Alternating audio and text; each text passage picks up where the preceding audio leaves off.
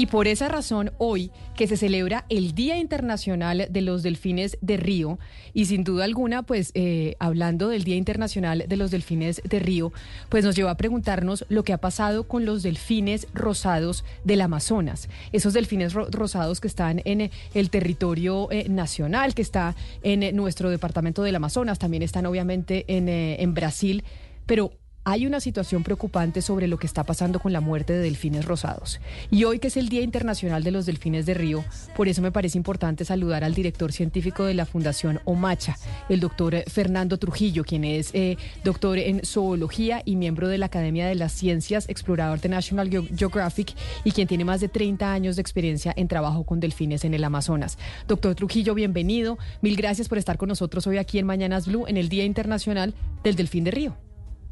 Camila, muy buenos días. Muchas gracias por la invitación y feliz de hablar de este tema que me apasiona. ¿Y efectivamente sí es el delfín el animal más inteligente? Pues yo creo que lo está haciendo en la medida en que está sobreviviendo los delfines de río viven en ocho cuencas hidrográficas en Asia y Sudamérica, donde viven 1.5 billones de seres humanos. Así que han tenido que ser muy inteligentes para poder sobrevivir a todas las amenazas que existen en estos ríos. Sin embargo, lo que estamos viendo en el Amazonas es muy preocupante y yo quiero que usted nos haga la radiografía, porque hemos recibido imágenes pues, de ese departamento de la muerte, yo diría que puede ser masiva del delfín rosado en esa cuenca hídrica. En esa cuenca hídrica. ¿Por qué razón? ¿Qué es lo que está pasando con los delfines? Bueno, Camila, no veíamos venir esto, es totalmente impredecible. la sequía este año está muy fuerte, eh, ha bajado mucho el nivel del agua en los ríos en todos los países amazónicos y en Brasil, en la parte central de la Amazonía, en Brasil, en el lago de Tefé, se alcanzaron temperaturas de 40 grados centígrados en el agua. Esto hizo que una alga que vive de forma natural ahí entrar en estrés fisiológico y liberar una toxina. Esta toxina ya ha matado millones de peces y a la fecha, en menos de un mes, ha matado 156 delfines. Solo el 28 de septiembre murieron 70 en un solo día. Eh, la comunidad está consternada, no solamente están amenazados los delfines, esta sequía ha hecho que 60 comunidades ribereñas en Brasil estén sin agua, sin alimento, y el gobierno de Brasil haya declarado una emergencia nacional para atender esta situación. En Colombia, pues no estamos ajenos a esto. Eh, las temperaturas están muy altas, los ríos están muy secos e igualmente hay muchas comunidades indígenas que están eh, aisladas en este momento porque no hay conectividad en sus ríos. Todos los años baja el nivel del, del agua, todos los años hay sequías, pero la de este año no tiene precedentes. Doctor Trujillo, hoy eh, en la primera página del espectador es una foto muy hermosa de usted abrazando un delfín, una foto eh, preciosa, y habla precisamente de la Declaración eh, Global de Protección de los Delfines de Río. Y, son cinco países suramericanos y cuatro asiáticos. ¿Esta declaración para qué sirve? ¿Qué, hace? Es decir, ¿qué pueden hacer los países o qué pactos se pueden hacer al respecto para esto que usted nos está contando, que depende mucho del clima y como de factores que no sé qué tan controlables puedan ser?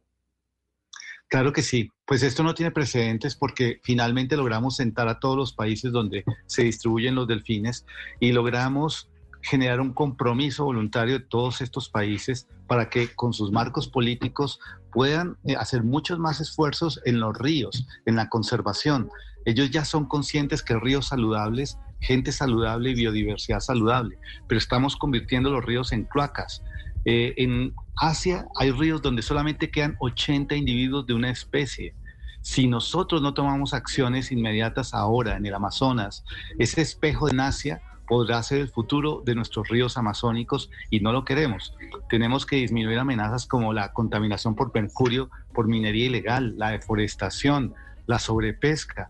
Todo esto son apuestas que tienen que hacer estos gobiernos para poder sacar adelante este proceso.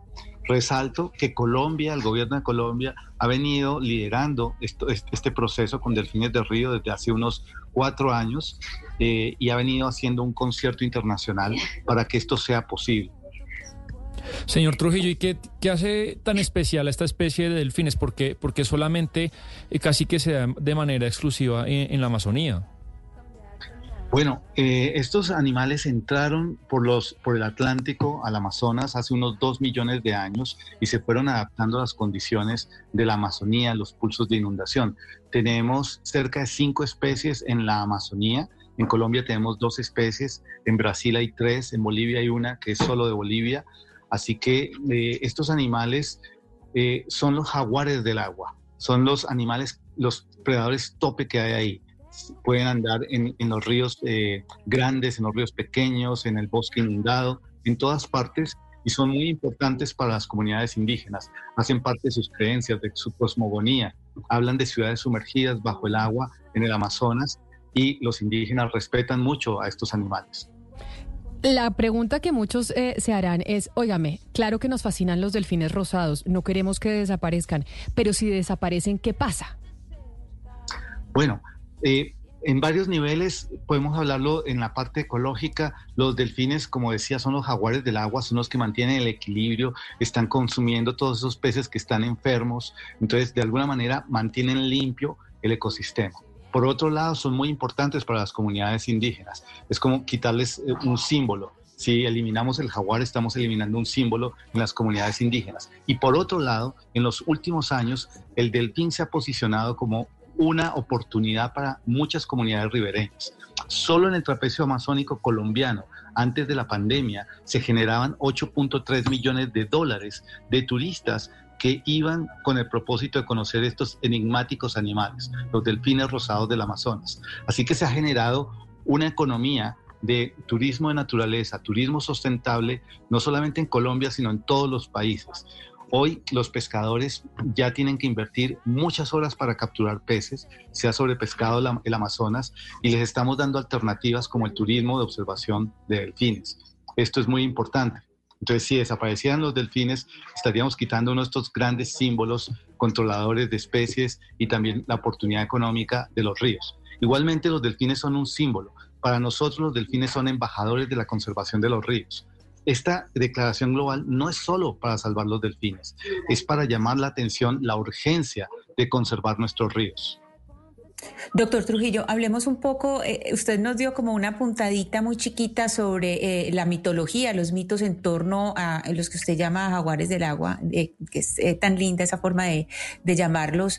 ¿Eso cómo contribuye, qué significa para los indígenas, cuáles son esos mitos en torno a los, a los delfines de agua dulce y eso cómo contribuye a conservarlos? Es decir, ¿esa, esa mitología sí contribuye a que se conserven más? Sí, los delfines eh, son especies muy respetadas por las comunidades indígenas y dependiendo del área geográfica donde estamos en la Amazonía, hay mitos que hablan eh, de delfines que están en otro plano espiritual y que bajan a este plano material para ayudar a que las almas suban a esa, hagan esa transición hacia otros mundos espirituales. Eh, también, además de los mitos, hay historias. En toda la Amazonía, en Brasil, en Bolivia, en Ecuador, en Perú, se habla del delfín que se transforma en, gente y seduce a las mujeres y, desaparecen en el agua. Eh, también es un poco la leyenda del Yacuruna, pero esto es más una historia que hemos visto que al repetirse tanto en toda la cuenca del Amazonas, puede estar fundamentada en el periodo de la conquista, cuando llegaban hombres de tez roja por el sol se cubrían su cabeza con un casco y en las noches se llevaban a las mujeres y desaparecían por, los ríos. Entonces hay una riqueza eh, de, mitos, historias, eh, tabúes alrededor de los delfines que de alguna manera los han venido protegiendo. Pero todo cambia. Eh, miren este dato. La Amazonía tiene 45 millones de seres humanos en este momento, 45 millones, y solo 3,5 millones son indígenas. Es decir, que eh, empiezan a ser la minoría. Toda esta otra gente ha venido de las grandes ciudades, se han movido al Amazonas, tenemos ciudades emergentes gigantes en la Amazonía. En Brasil, Manaus está llegando a los 4 millones de habitantes, eh, Belén de Pará con 2 millones, Iquitos con un millón. Entonces está transformando lo que el común de la gente piensa que es el Amazonas, una selva intocada donde los indígenas viven en armonía eh, con, con la naturaleza esto ya no es la realidad de la Amazonía. Yo quiero entonces hacerle una última pregunta, doctor Trujillo, agradeciendo su tiempo y quedando muy preocupada porque, como usted dice, pues los delfines rosados del Amazonas hacen parte de nuestra identidad como país y como uno de los atractivos turísticos para invitar a otras eh, nacionalidades a que vengan a visitarnos. Y de hecho, el gobierno nacional pues ha dicho que el turismo es una de las eh, potencias, pues de, los motores económicos que quiere eh, fomentar. ¿Qué podemos hacer nosotros? Si uno no está en el Amazonas, si uno no está allá, pero pues le preocupa el tema de los delfines fines rosados, ¿cómo puede aportar un granito de arena? Buena pregunta, Camila. Hay muchas formas. Primero, ser un consumidor responsable. en las ciudades consumimos y no sabemos de dónde vienen los productos. El, oro que, consumimos, las joyas, no sabemos qué procesos arrastran por detrás.